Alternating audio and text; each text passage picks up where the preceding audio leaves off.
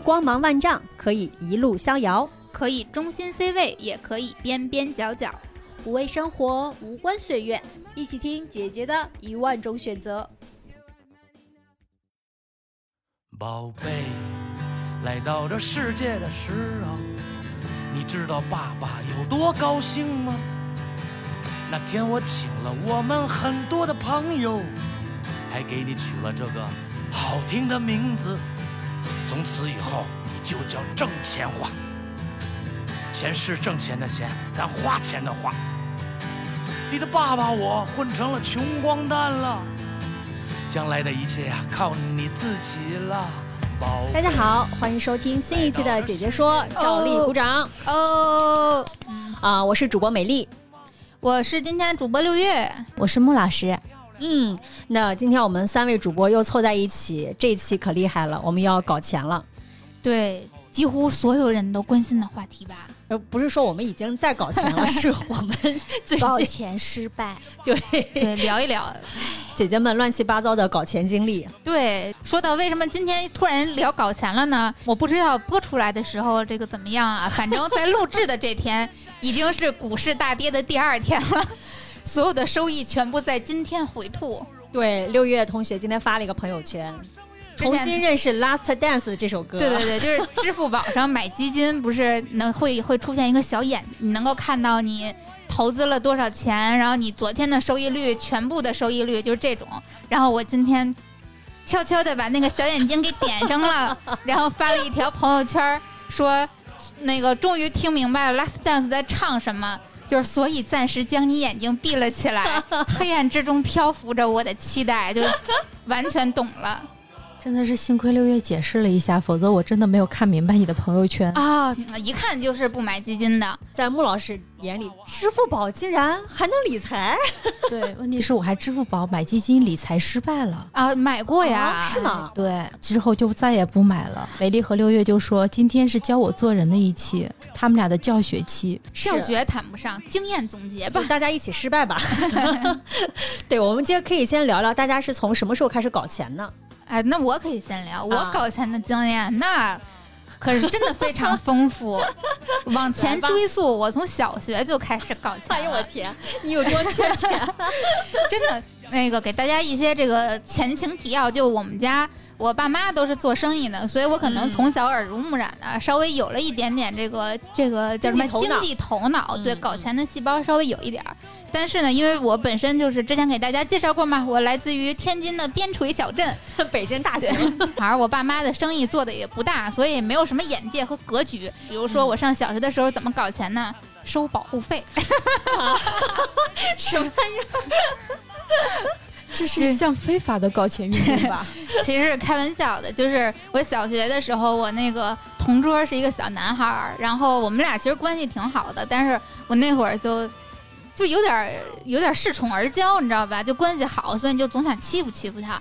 然后我就说，你每天必须得把你的零花钱拿出来多少多少，嗯那个进贡给我，要不然，要不然你这今天你写了作业，我说你没写，我那时候就是一个前后桌四个人，就才啊四个人的小组长，啊就这么一点儿，就这么一一一丢丢的小权利，我就能威胁住了他。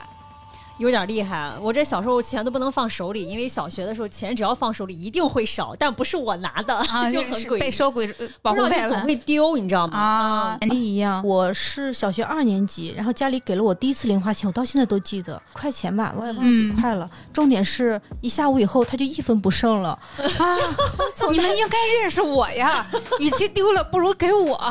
我小学六年就再也没有过零花钱。钱是丢还是花了呀？丢了，就丢了。啊你看看你们这些，就不如给我交保护费。嗯，而且我告诉你，我从小我就做起了小本生意，卖二手书，也是也是卖给我那个同桌，那个同桌，同桌，我我小时候你的同桌，这个资金必须要充足，对，否则当不起。你知道 当时我那同桌他妈是就是在百货公司上班，然后那那小玩意儿特别多，他零花钱也多，就真的全让我给弯死过来了。然后我那会儿我记得那会儿特别流行看那个《哈利波特》，嗯然后那是哎真洋气，哈利波特刚进入中国，一套四本一百多块钱，就对嗯小学生来讲是巨款。嗯，然后我看完之后原价卖他了。上大学之后不是有那个人人网吗？嗯他专程通过人人网找到了我，加了我的 QQ。然后呢，要要钱，要回没有，钱我特别不好意思，因为我长大小时候真的不懂事儿。就其实我们俩之间还是好朋友，还经常一起玩儿，就不是说那种就是你不收保护费我就打你，就是那种就更多的真的像恃宠而骄。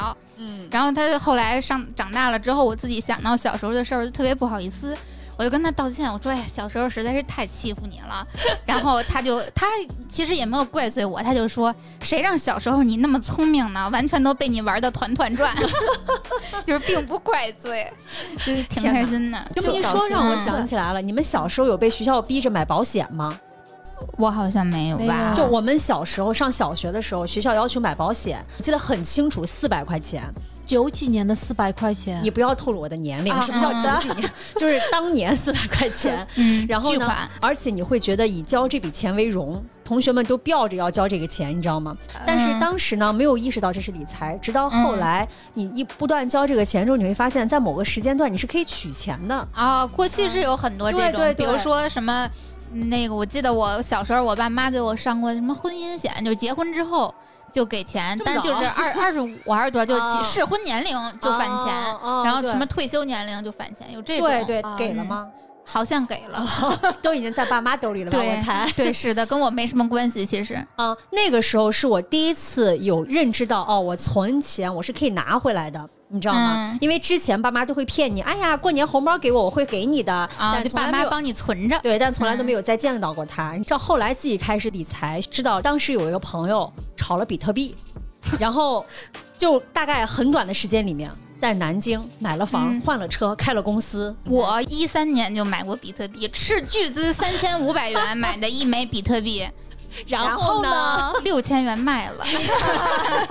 现在涨了多少钱了？现在今年高点六万美金，知知知道这叫什么吗？所以格局，对我就说嘛，我格格局没有打开。对呀，格局没有打开，我这可能是我离财富自由最近的一回了。六月你就是先锋姐，啥事都比人早一步，对我真的，我真的在搞钱这方面尝试的贼多，就就是各种方式还。贼快，对嗯他比别人早一步，然后结束的也比别人结束的 卖的也比别人早一步，你知道吗？嗯买的早，卖的早。但是我觉得我应该比穆老师要早了吧？穆老师理财应该对你刚才嗯说春节的压岁钱，嗯就是父母都会说把钱给我们，然后帮你存钱什么的。我爸妈不是的，我爸妈说把钱给他们，他们帮我捐给希望小学。你爸妈真是一个好人，对，当我很多年之后，我终于有了钱的意识，我去问他们说我的这个压岁钱的时候，他们给我拿出了捐款的回执，哦，所以我才知道哦，那我真的捐了。你看我没有理财意识，是因为家里面没有给我培养理财意识，都捐了。对吧哇塞！看来穆老师的爸妈有格局。对，这个应该是我父母其实给了我一个很好的反馈。嗯当时见到那个回执的时候，我是惊讶的，我因为是小伙伴告诉我说你父母肯定骗你，我才回家会去问爸妈。我真的没有想到是，所以你现在也不太搞钱，就捐钱是吗？要不你捐给我们吧？所以就是一个没有理财经验的人啊。嗯，我上班这些年来基本上存不下来钱。啊，呃，那你这我有听闻。是吗？嗯你钱都放哪儿了？对，你看我刚上班没两年，然后读研究生，然后一年学费就要两万，我一年哦除了吃吃玩玩以外，然后剩下的钱可能也就是一两万，然后就交学费了，然然后投资自己，也不算投资自己，觉得它也是一种好玩儿。嗯，就让自己愉悦呗。对对对，嗯。然后也就花了，嗯。所以我钱基本上都是以花花花的这个形式走了，它就没有啊存存存和涨涨涨的这个概念了。对。哦你听穆老师每年就剩一两万，你是没看他平时那花销，我的天，真的就是为了让自己开心，啥都可以。完全看不出，因为之前咱们录节目时候就总吐槽穆老师买东西都注重性能，也不注重什么我我好看性品能贵牌什么的。东西都很贵啊，对，哦我前两天去穆老师办公室，那咖啡机、咖啡豆那好多种。我跟你讲，他日常开销，我觉得他属于消费主义。对，因为我嗯可能的确没有太多的理财头脑，所以我嗯一般来讲我很少会去选择存钱。哦，嗯这不就破案了吗？为什么嗯我爱理财呢？因为我这个人不怎么消费，就是消费的比较少。嗯，对我物因为你。能存得下来，所以你有了钱以后，你才会理财。对呀、就是我没有财呀，不是 我我没有财，我怎么理呢？我其实没财的时候，我也在，比如说我我买比特币三千五百块钱是我全部的积蓄啊。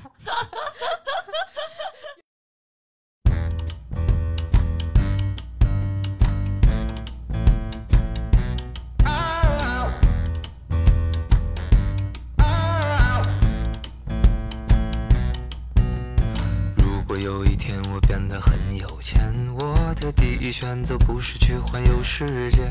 我不爱消费，嗯所以钱本身不太能给我带来快乐。就是你花不出去，钱有什么意义呢？其实没什么意义。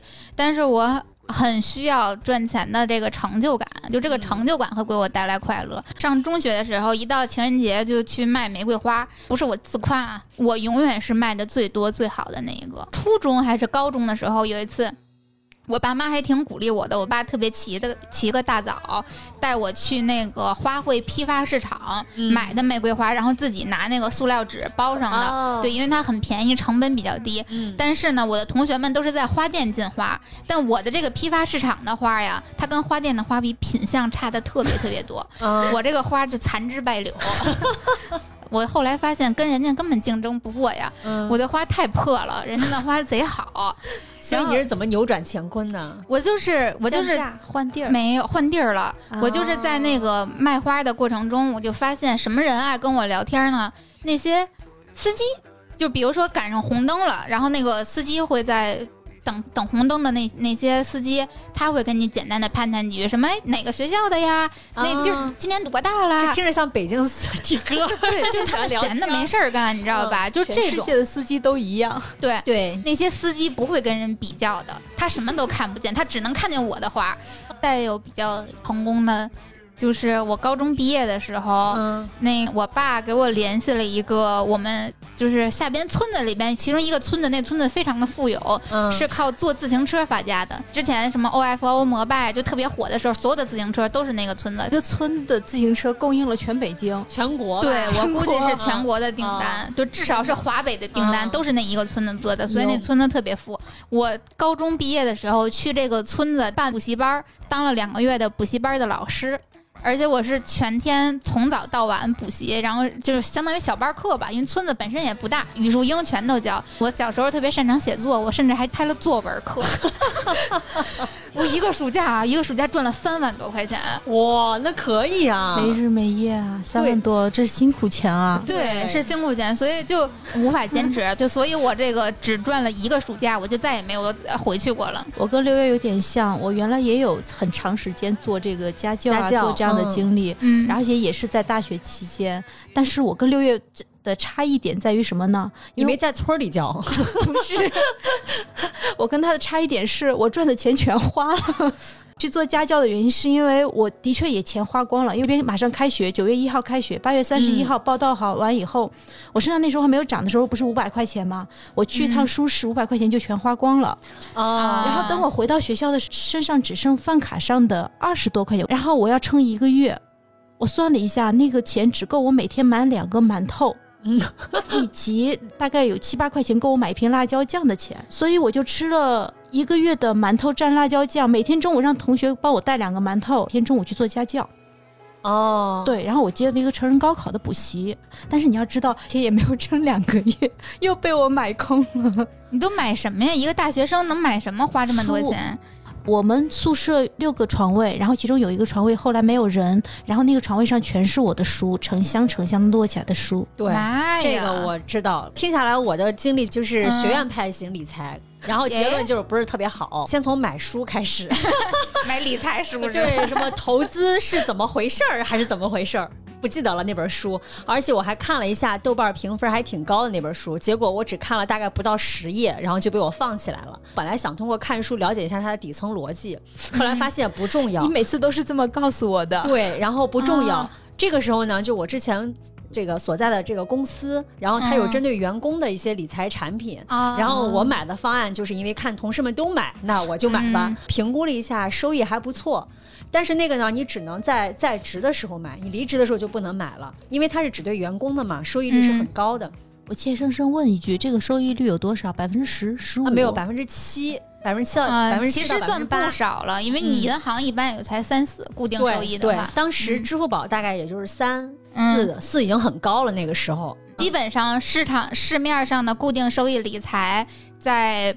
八和九基本上是就是安全的顶点了，当然也不否认有很多什么十二的、二十的，但是嗯，收益越高风险越大，大家自行甄别。这个理财这件事儿，好像我就没有这个天赋，就感觉完全这这东西和我没有什么关系。第一，我懒得去研究它；第二呢，嗯我更愿意别人告诉我怎么去投，我就去投。所以我后来的理财都是我男朋友告诉我你该买哪个哪个哪个，然后我就买哪个哪个哪个。啊曾经一度过上了这个日日日进日斗金的哎这个，呀 然后导致我觉得，哎，裸辞是个非常正确的选择。啊，靠以后靠投资就能养活自己了。对这个想法大概持续了一个星期，然后就开始遭遇了六月今天的这个 这个情况。嗯股灾了是吧？对，待会儿六月可以分享一下他最近的这个嗯心情跌宕起伏。所以你当时买的也是股票买基金，啊？但是我买了很多，就是我把一笔钱分成了不同的份儿，然后那段时间涨得很，就涨得非常离谱。对，二零年嘛是吗？啊，对，是的，二啊，零年。对对对，二零年有一段时间是这样。哎呀，是 老手 老手，对。然后现在呢，很搞笑的是，现在我男朋友的妈妈，嗯然后也在他买了叶檀的那个理理理财财经的课程，我国非常知名的一个财经作者啊，叶檀的一个财经课程。然后呢，他妈妈就经常会把那个这个上课的一些事情分享给我，让我一定要去哦看、去学。然后我给嗯阿姨的回复就是。阿姨，您学好了，直接帮我们理就行了，我们就不用学。这个过程您去享受，我们只想，我们就享受这个结果。我们俩太不一样了，我简直对是你的反面。对丽，你还是跟我走吧，不用去理财，不用想那么多，花就好了。你跟我走吧，不用去学习，先去理。对就首先，我觉得有很有很多人可能特别善于学习，尤其是系统性学习。我是喜欢在经验中学习的那种人。那我可能看书，我也很喜欢看书，但我看书更多的喜欢看小说这类的。其实小说也是一种经验性学习。在听完你俩介绍之后，我决定要把钱给六月，对，不这是我的选择。但给我也没有那么放心。其实，因为我没有特别强的理论基础，就是其实最早最早的我的理财这件事上，还是说这个比特币啊。嗯 我刚开始买比特币的时候，我其实不真的不太清楚比特币的逻辑，嗯这也是导致了我为什么没有格局住的原因。就是很多人说呃比特电子货币、比特币就是是这个网络黄金，它嗯是什么恒定的，越越挖越少，就是这种。你似懂非懂，但是我也没有特别深入的去研究下去，嗯所以，但我又觉得这玩意儿好像是个风口，我那我就嗯先买点试试。我就很多时候都是这种心态，包括我，嗯、后来买基金也是，就是朋友总说，哎，最近基金涨得好，你买一点儿。嗯刚开始的时候我也很抗拒，我我不懂啊，我都不知道基金上哪儿买，对我都不，我那会儿都不知道支付宝能买基金。但是后来朋友就说，你就在支付宝上就能买，你我说那买什么基金呀？其实我那朋友也不太懂，他就说。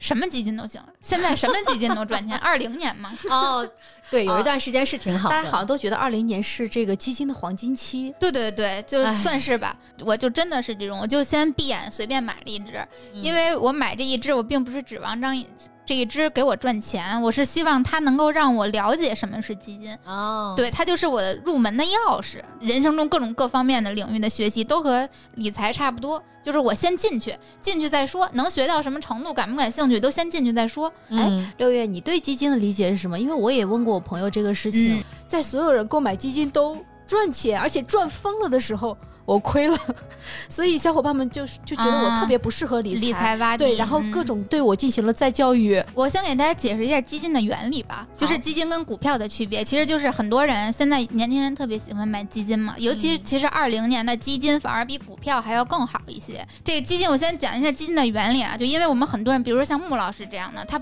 不懂得投资，我就连买基金都能亏，就更别提什么买股票、什么买其他的各种各样的理财产品啊。嗯，我也不咋地。对，其实基金特别简单，就是你把你的钱呀、给这些专业的人，嗯他来拿你的钱去给你分配。比如说我去买股票啦，我去买其他各种各样的理财产品都有。基金最根本的投资原理是投资的行业，比如说二零年的时候，白酒、医疗、新能源。这些都是最红火的行业，新基建是吧？对，穆老师买的什么基金媒体。啊？这不就说得通了吗？我在后来和朋友分享这个故事的时候，朋友告诉我说，他跟你的想法是比较像的。嗯，然后他在听了一场关于环保产业的这个报告会以后，嗯，他觉得哇塞，这是这两年的一个新的这个融资点和嗯像支柱型的产业。然后他就大笔一挥，把家里她和她男朋友的闲钱全部投了进去，半年之内翻番。对啊，就是买基金，其实就是买行业嘛。嗯然后还有一种就是我可能不知道行业这个细分，我不懂，那我就觉得中国的市场可能好，你可以买这种大盘基金，比如什么沪深三百，啊对对对对指数型基金，这是他们告诉我的，你说叫做又又又可以老师可以可以补课了我一定要炫一下，他们教我的叫做买指数型基金，就叫做买国运。对对对对哦对明白了明白了。嗯。前段时间美丽说：“哎，那个六月你这个买股票赚了多少钱？”我直接就截图，对，然后这全都放。美丽说不用上班了。去年不是春节之后经历过一次股灾嘛？所、嗯就是所谓的股灾，长期大跌了挺长一段时间。像我这种本身就是靠经验学习的，所以在这次的股灾中呢，也不能说股灾吧，就在这次的大的巨幅调整中。就心态变得很好，不停的总结，包括这次其实也就在总结呢。哦，对，就是比如说那个之前的时候，呃，因为二零年都涨得特别疯嘛，就咱们嗯。都、都经历了二零年，就总觉得哇塞，就是涨得到后来自己都有点害怕。赚钱。对，嗯就是一方面觉得这赚钱太容易了，另一方面就它越涨心里越虚。其实，在春节之前，我都想把我的基金清仓来着，我想年后再说。但是我当时你我这本身也不看书，我就靠 到处看那些小道消息学习嘛。我看那些基金大 V 们，他们全部都吃鸡过年，嗯，我就想那什么什么时机过年就是什么基金有基金？哦对，就是他们不卖，他们看哦好春节之后的未来的市场。虽然我当时也觉得挺有风险的，嗯，但是我一看大家都不行，那我就也留着吧。嗯然后春节之后开始大跌，那会儿就完全没有经验。小白呢有一句话说，凭运气赚的钱都会凭实力赔掉。我当时就是这种大跌，别人都觉得风险很大，可能他们就趁着大跌，虽然跌了我也清仓，但只有我无知无畏。我觉得补仓的好时机呀、就开始不停的往里补，越补越跌，越补越跌。它跌了，春节我印象中得跌了一个多月，将近两个月，跌了百分之三十。作为基金跌了百分之三十，其实跌了非常多了。慢慢的，后来这两个月就又回来了嘛。哦但这次其实今天的这个大跌，我是成功逃顶了的。哦就在顶端逃掉了，就因为我也是，我又出现了春节之前的那种不安的感觉，嗯而且我又有了几次的观察，我就发现每次当我的收益达到了一个。一个水平线的时候，它马上就要迎来一段大跌，波浪线的形式，我就感觉这个这个位置有点危险。浪花，你现在已经看到了这个浪尖儿了。对，但我其实没有特别嗯、理论性的分析，我到现在也不会看 K 线图。靠第六感是吗？真有点儿，我靠第六感买股票特别厉害。就前一段时间又迎来了一波，就算是大涨吧，我就又到了，甚至超出了原来的那个水平线上，嗯，我就毫不犹豫的就给清了。嗯然后在我清了的时候呢，我就 又没忍住，你知道吧？又去看那些大 V 了。大 V 说觉得白酒还能再拯救一下，哦，我就想，那我白酒清一半，我留留一点儿吧。然后大概留了整个仓位的百分之二十五的样子，就留在那儿了。然后没想到白酒跌的最多，但即便它再多，它也只是我很少的一部分，所以其实收益还是嗯保留了下来的，你最多的时候敢在基金里面投多少钱啊？百分之九十的身价吧，呃，几十万，我记你是条汉子。主要是没有几百万，就只有几十万，嗯，这就是越玩胆儿越大，你知道吧？对，就往越往后，你是其实希望本金越来越多，然后有更多的收益。对，以前我玩基金的时候，我给自己定的就是 日内波动在五个点左右，我不心疼。后来玩了股票之后，我就把这个内心的这个止盈点和止跌点就定为了百分之十五，就是如果跌了百分之十五我还能够接受的话，那这个这个价格就是我可以用来玩股票或者玩基金的这样的一个数额。《创世纪》那个小电视剧，你们有没有有没有看过？有。啊有啊。然后是不是刘青云他们当年就是玩股票，然后玩到可以跳楼的那个故事？呃，不是，《创世纪》是另外的，你说的那个是《大时代》。啊，到现在都记得，就是林青刘青云穿一个拖鞋，对然后在那个楼里走来走去，然后不知道怎么操作的，然后谁就倾家荡产了，然后谁就一夜暴富了，然后那是我对股票最开始的记忆。对我以前也是这么想的，对就是玩股票玩不好就会跳楼。长大了 就觉得不会，但其实也有，因为就是可以做一个小小的科普，股票可以融资，就是它有的股票你可以融钱，相当于你和股市借钱，哦，然后它会有负债，它对不只是你手上这些亏掉。只有十万块钱，你跟交易所借了九十万，然后你就变成了一百万。就相当于你做了十倍的融资，你要是赚，你就是赚一百万的钱；你赔也是拿一百万赔。你一百万跌十个点，你的十万块钱就没了。这其实最开始那个炒币也是一样的，我们经常看见炒币说，哎呀爆仓了、平仓了，都是一样的，十万当成一百万去玩儿，所以他就很容易说倾家荡产，就跳楼了等等的。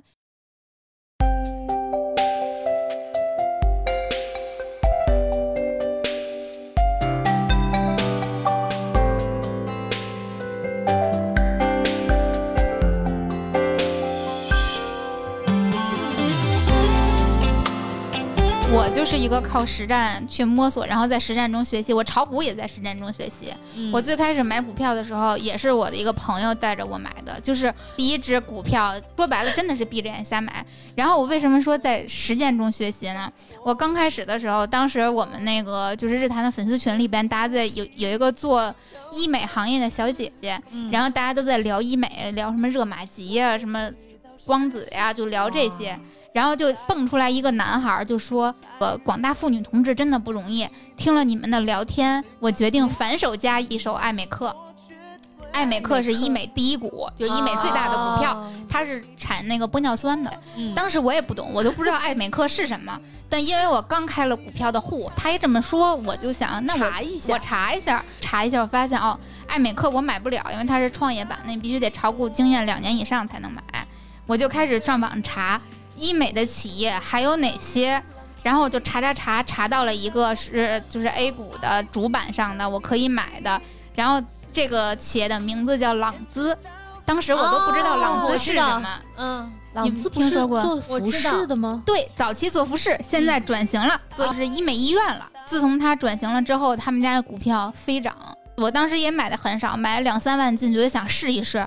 结果它就像疯了一样涨，每天都大涨。我我记得我买的时候是三十多块钱嗯买的，买进去之后涨到了四五十块钱的时候，我就拿不住了，没有格局啊，你不懂啊，我就给卖了我。觉得这个和格局无关，是心里都会不安。就是因为你不懂，买股票就是买企业嘛，买基金是买行业。你对这家企业认可度特别高，你觉得它未来发展的确定性很强，你其实是能够拿住的。但是我当时就其实就是因为不懂，虽然我就觉得医美好像还行，但是我小白啊，我就完全不懂。就莫名其妙的赚了点儿，然后赚了点儿之后，我不就清掉了吗？我发现这股票还在涨，我就又进去。后来比较搞笑，在它涨到了多少钱呀？好像是六十多的时候，两三个月的时间，它就要翻倍了。还是朗姿还是朗姿，在涨到六十多块钱的时候，我就真的是彻底拿不住了。我觉得这这这风险太高了，我就清掉了。我觉得涨跌和我无所谓。然后我清掉之后，它还在涨，它涨到了七十多。说实话，中间我有过无数次的心动，但是我都忍住了。结果到七十多的时候，就爆出了利空的消息，就是朗姿创始人的父亲，嗯，一个八十多的老爷爷，突然决定清仓减持自己手里边的股票，他有好几亿的股票，占公司百分之五的股份。全部都嗯放到市场上。对，因为国家规定这个大股东减持要提前发公告，嗯所以他这个公告一发。带崩了整个医美行业，所有的股票都跌，然后朗姿就每天跌停，就是一字跌停，开盘就是跌百分之十，你卖都卖不出去。嗯然后连着跌停了两三天，才开始你这些普通的散户才开始能够卖，到现在朗姿又跌回了三十多块钱。可怕了。你说完全不懂吧，又好像又稍微懂点儿，跟别人的嘴里边又能。又能就是摘取一些自己觉得有用的信息，但是又不完全懂，所以赚不了什么大钱，赚点小钱。后来又有一只很有可说的股票，就是叫中远海控，嗯它是一家国企，然后是做那个海洋运输的。它也是前一段时间超级火的一支票，我就了解了一下，我就开始去网上。那会儿已经炒股有过一段时间，因为已经做过狼资了嘛，就知道如何去调查一家企业。分析完之后，我觉得，嗯，这只股票可以持有。呃，一个月的时间涨了百分之五十，而且我买的时候，它也是在波段中我都拿住了，是是因为。心里有确定性，你知道它是一家好企业，所以它在做波段中间有过几次就是已经在亏损了，但是依然能拿住。波段呀？下跌，上对、哦上升下下跌上升下跌，就是它在横盘震荡。前一段时间觉得，哎呀，好像好像又有点危险，但是心里觉得这家企业好呀。嗯，结果，呃，这个没有过几天就黄跌了百分之三十多，赚的钱现在全部都跌进去了。然后在今天，我终于把这只股票清仓了，啊，只剩下了一百九十二块的收益。其实我觉得会搞钱的整个过程，就完全就是对于心态的考验。对，就是对于心态的考验，就让让我我觉得考验的不只是心态，其实是第六感。你看，比如说六月，它其实中间它也有震荡，也有这个，但是它整体第六感它还是赚的。那我这种第六感就很靠靠第六感买，但是靠心态去卖，啊，就是卖的时机可能比买的时机还要重要。但是我觉得前提是你第六感买对了。你看我这个买基金买错了，那就是第六感不是我你心态行业再怎么判断错了。对，我都我三年我都不卖它，三年我都不看它，你知道吗？心态特别稳，稳如老狗。然后我看它一次，我想说，哎，怎么还是在跌？然后过了半年、一年，我到最后都过了好久好久才看它一次。我想说，怎么还在跌？就是我心态再好也没有用呀，那它上不去呀。说是第六感，其实你的第六感是结合了很多你能够知道的信息的。对，嗯所以我做投资的小伙伴今天是这么教育我的：嗯手稳定一点啊，稳住，不要轻易下单。这个悠着一点儿，六月这个真的是有他的基础知识在，有他的这个朋友小伙伴的信息在，以及有他的第六感在，最后的最后有他稳定的心态在，才有他这样一个传奇的故事。嗯，我觉得搞钱可能并不一定只有理财这一种方式吧。啊，对对，那肯定啊。嗯对对，然后我觉得我们可以就是有一个畅想，是前两天我跟我朋友聊起来的，就是我朋友当时提了一点，我特别认同。他说有一段时间他身体不是特别好，然后生病，嗯就躺在医院的病床上，因为他的工作就必须依赖他每天出去见人、去谈、去促成生意。然后呢，他就想说，那如果我身体不好，我躺在床上，怎么样还能让钱进来呢？这个时候我们就想到说，赚钱的终极目标就是躺着依然有钱进来。对，这也是我一直在思索的问题。对对睡到自然醒，数钱数到手抽筋。对，是我税后收入其。实我觉得这个是带来了一个思考，就是我们现在收入要有多元性。你像我这种之前完全勤勤恳恳靠工资挣钱的人，呃，我觉得这个事儿对我其实是一个很大的一个教训，就是所谓的工作拿到了工资的钱，当你没有进行非常好的理财规划的时候，突然有一笔大钱进来，你是拿不住的。一期钱的话，我们大家嗯认为应该是买房是一种长期投资比较稳定的吧。但是这个星期过来，好像因为整个全国性政策的这样的一个嗯，情况，买买房现在好像变成了一个大家比较谨慎的一个投资选择。至少这一周过来是这样的一个情况。对，嗯，这个时候美丽姐姐就要教大家做人了。就是我之前买了一个房，然后呢跌了三十万，啊，此处应该有掌声。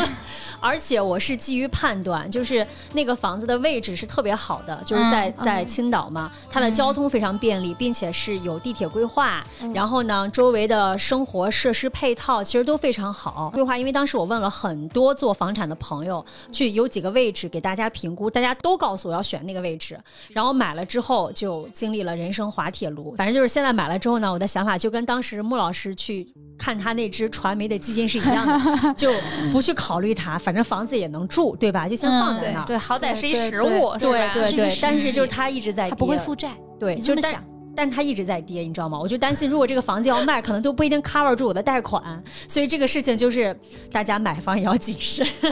对我给大家开辟一个新的思路，比如就是我其实美丽说的那个税后收入多元化收入，我一直都在想，我已经哦想了好几年了，你果然是我的前 只是好。几十年或好十几几年只有只有最近几年才开始，因为。我不是说过吗？我是一个希望能够三十五岁退休的人，我得想办法让我退休啊！对呀、我就想，那你退休之后，如果你退休之后不用工作，但依然能有收入，那就挺好。所以我一直想办法去搞这个事儿。然后我可以给大家分享一下，我都想过哪些啊？好，就是因为我本身也不是什么特别特别会赚钱的人，就毕竟现在财务也没自由，就只说一些普通女孩能够想象到的那些，给大家一些启发吧。对，对最开始的时候我有想过，最好还是不用占用太多精力的，就通过副业搞钱。对，通过副业搞钱。我嗯、呃真正去想通过副业搞钱的时候，最开始的时候是想开个淘宝店，啊，对，但是卖什么不知道，就是卖什么不重要，我就想先弄个先弄个淘宝店，然后嗯、想办法。我当时其实想过挺多的，就比如什么卖什么小厨电呀，嗯，评估了一下，觉得不太好做。就是其实淘宝店你要是想做好的话，成本非常高。我就想找，我想做一运个。营是吧？对淘宝的运，就运你得需要买各种广告位。说白了就是，就是淘宝现在竞争非常非常的激烈。嗯，然后呢，我就又开始转变我的目光，发现，哎，我这个高中时候，我有个高中同学，他现在在字节工作，然后他也搞了一个小小的副业，是做咸鱼，咸鱼鱼不也是淘宝家的吗？嗯，是淘宝家，但跟卖淘宝对，它是卖嗯二手，但是其实现在闲鱼有非常多是卖新东西的，就你可以在什么阿里巴巴上去进货。我那个朋友是卖小手办的，哦，这个太聪明了。对，就他就比如说有人买了一个，然后他就去阿里巴巴上去下下一个单，然后直接就给那个人寄过去。他好像每个月一嗯有点小的收入，零花钱，就是他也在摸索中。就这些，其实我也想过。然后我还做过的事情，一个失败的投资，我投资了清迈的民宿，对对对，到现在特别酷，到现在还没回还没回款呢，就只剩下酷了。六月说，就只剩下酷了。长期性的投资，对。对我其实也是想房产还是运营，都是一个长期理财。对，就是近期觉得反正这笔钱也用不上，然后朋友又急需，我就放在那儿，也许是未来的一种可能吧。嗯对，这其实是一个思路，就是换句话说，去清迈旅行有地方住了呀。对呀、我当时也是这么想的。当时我之前还自己想过那种比较轻的创业，我做过小的音乐厂牌，但那会儿对那会儿还没有月下呢，就是更 真的是完全天时地利人和很重要。哎，对今年腾讯开了一个新的综艺节目，在做厂牌，Go 的厂牌。啊，是吗？对，女生你看看，就完全不一样。我那会儿就完全不赚钱，嗯然后做了可能也就半年多就消失了。领先他们太早了。对对对，太超前了。对对，就这些想办法。我其实一直都想让自己成为一个，就说俗一点斜杠青年。嗯然后咱往深了说，就想让自己的价值能够多元化，想办法多赚点钱嘛。你们有什么尝试或者在前两年买了一个保险，哦，这也是非保险，咱们啊保险对对对是非常重要的理财。其实对是对，这个嗯当时也是朋友的一个推荐。他说，对，就是在我基金失败了以后，我的基金根本就没有撑到二零年，之前翻滚了两三年之后，它就没有意义了，不用再尝试了，就放弃了。然后我的朋友给了我一个推荐，他说你可以考虑一下保险。嗯我当时挺奇怪的，我说像我们现在这个正常的上班，在国内，嗯他你不管你的工资有多高，他应该是有一个基本保险在的。这个对，我们有社保嘛？对，五险一嗯金还是有的。他们告诉我说，首先这个基本险保的是只是基本，第二嗯，，如果可以的话，是可以选择一些商业险作为补充。第嗯，三，如果希望有更多的选择的话，你可以选一些国外的这个保险，然后用美元和人民币的对冲来做一些补充。啊，这是我朋友小伙伴当时告诉我的三条的原则。那我在此基础上面，按照他给我的一个推荐，然后和小伙伴去香港旅游了一圈儿，然后顺嗯便买了一只保险。那你买的是这什么样的保险呀？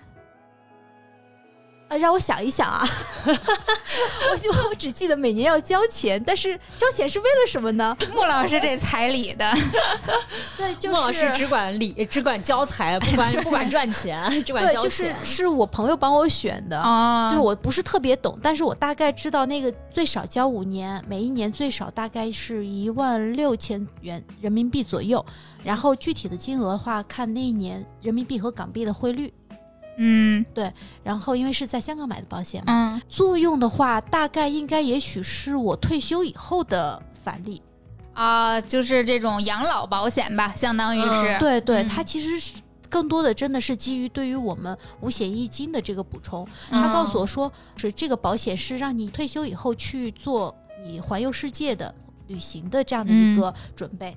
啊，就是比如说你中间你是生病了，或者是有意外了，他就赔；如果你什么都没有，那等你到岁数了之后，就把这个钱返给你，是这个意思吧？对，然后嗯除了这个以外，大概每一年还有一两千块钱，你可以选择一个他的医保。其实买保险真的是特别必要的理财嗯方式。那嗯其实除了像穆老师有他的朋友可以带着去香港买保险，如果你没有什么朋友，其实现在支付宝和微信那个保险也挺必要的，而且特别便宜，嗯可能一个月这嗯、十几、二十几，甚至几块钱的好像都有，它也可以作为你社保的补充。小一点的，比如说有门诊险，我每年都会在那个嗯。支付宝或者是微信上买那种门诊看病的险，就是超过一定的额度，然后在你的那个社保报销范围外的，因为社保好像只能报百分之七十，就他会嗯。把你那另外百分之三十也 cover 掉，嗯就是这种的特别便宜，一年可能也就两百两百块钱吧，嗯一个月嗯不到二十块钱，就是嗯这种保险，嗯大家可以去这种支付宝呀。嗯去微信里边看一看有没有适合你们的，包括现在连宠物的保险都有，因为宠物看病贼贵。对哦对对，我觉得吧，你俩说的这些投资理财的方式，都不如有一个方式靠谱。什么投？啥？投资姐姐说，我们身体力行已经在投资了。对呀，来点来点实际的好吗？朋友，因为他一直听我们的节目嘛，然后嗯听了之后，就那次前两天下江南跟他聊起来，就直接江南。对，就直接要给姐姐说投钱。我说你等等，现在大范围的事还是基于我们的姐姐说，然后你怎么能去更大的产生影响啊力？，把宝就压这事儿上了。请大家一定要支持我们。那你这个，嗯、欢迎大家来投资我们，包括我们听这期节目的朋友们，入股不亏，赶紧早点下手。我们这个百万粉丝第一群里面的这些 小股东们，对对对，大家可以先身体力行支持起来了。我觉得姐姐说大有可为。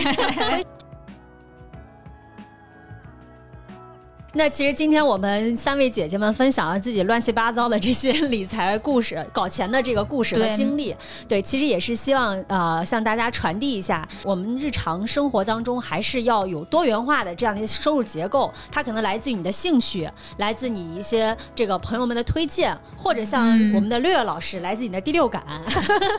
不，这个叫对生活的观察。啊？生活是家，生活学家。是不是，听起来就有那么回事儿了？对生活观察的第六感，对，然后呢，啊、大家可以多方面去找一找资源，对吧？找一找自己的兴趣爱好，说不定不知道哪一天钱就从哪儿来了。对，多尝试尝试。年轻人嘛，不怕失败。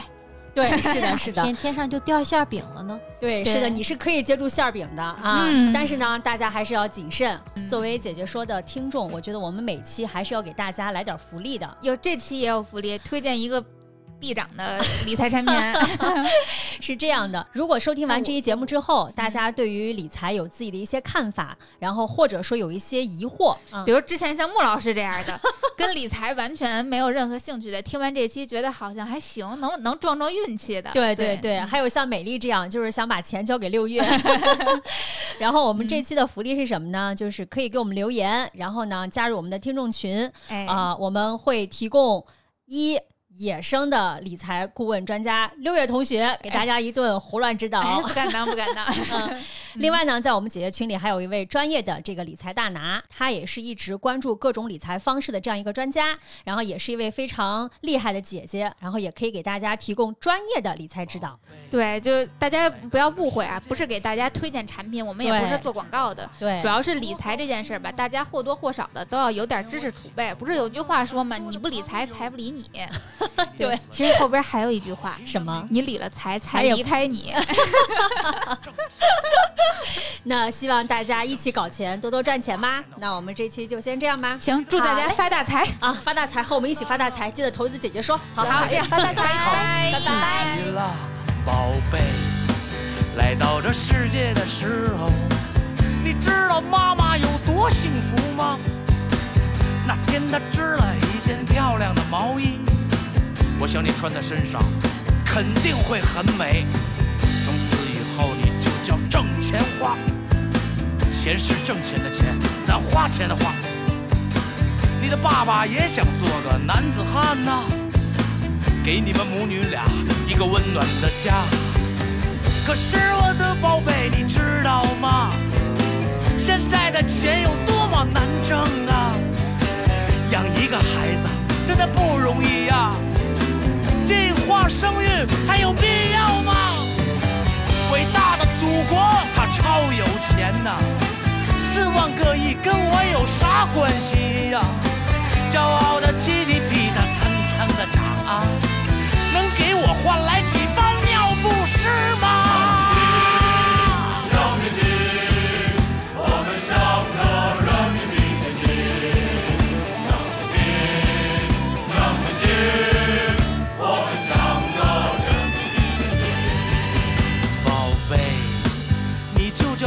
叫挣钱花。老爸，我爱你呀、却无能为力了，所以以后要靠你自己了。爸爸，我衷心的祝福你了，好好的成长，不要生病啊，努力学习才能省掉赞助费呀、将来你长大了自己挣钱花，这才是你老爸我的心愿呐、可是我的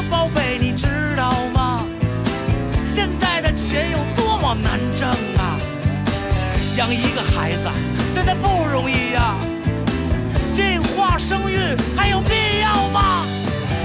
伟大的祖国，它超有钱呐、四万个亿跟我有啥关系呀、骄傲的 GDP 它蹭蹭的涨啊，能给我换来几包尿不湿吗？骄傲的 GDP 它蹭蹭的涨啊，能给我换来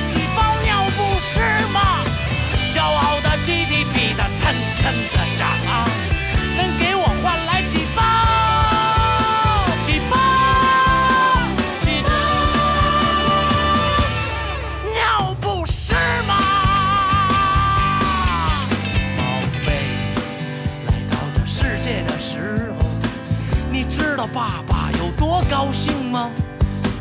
那天我请了我们很多的朋友，还给你取了这个好听的名字，你就叫挣钱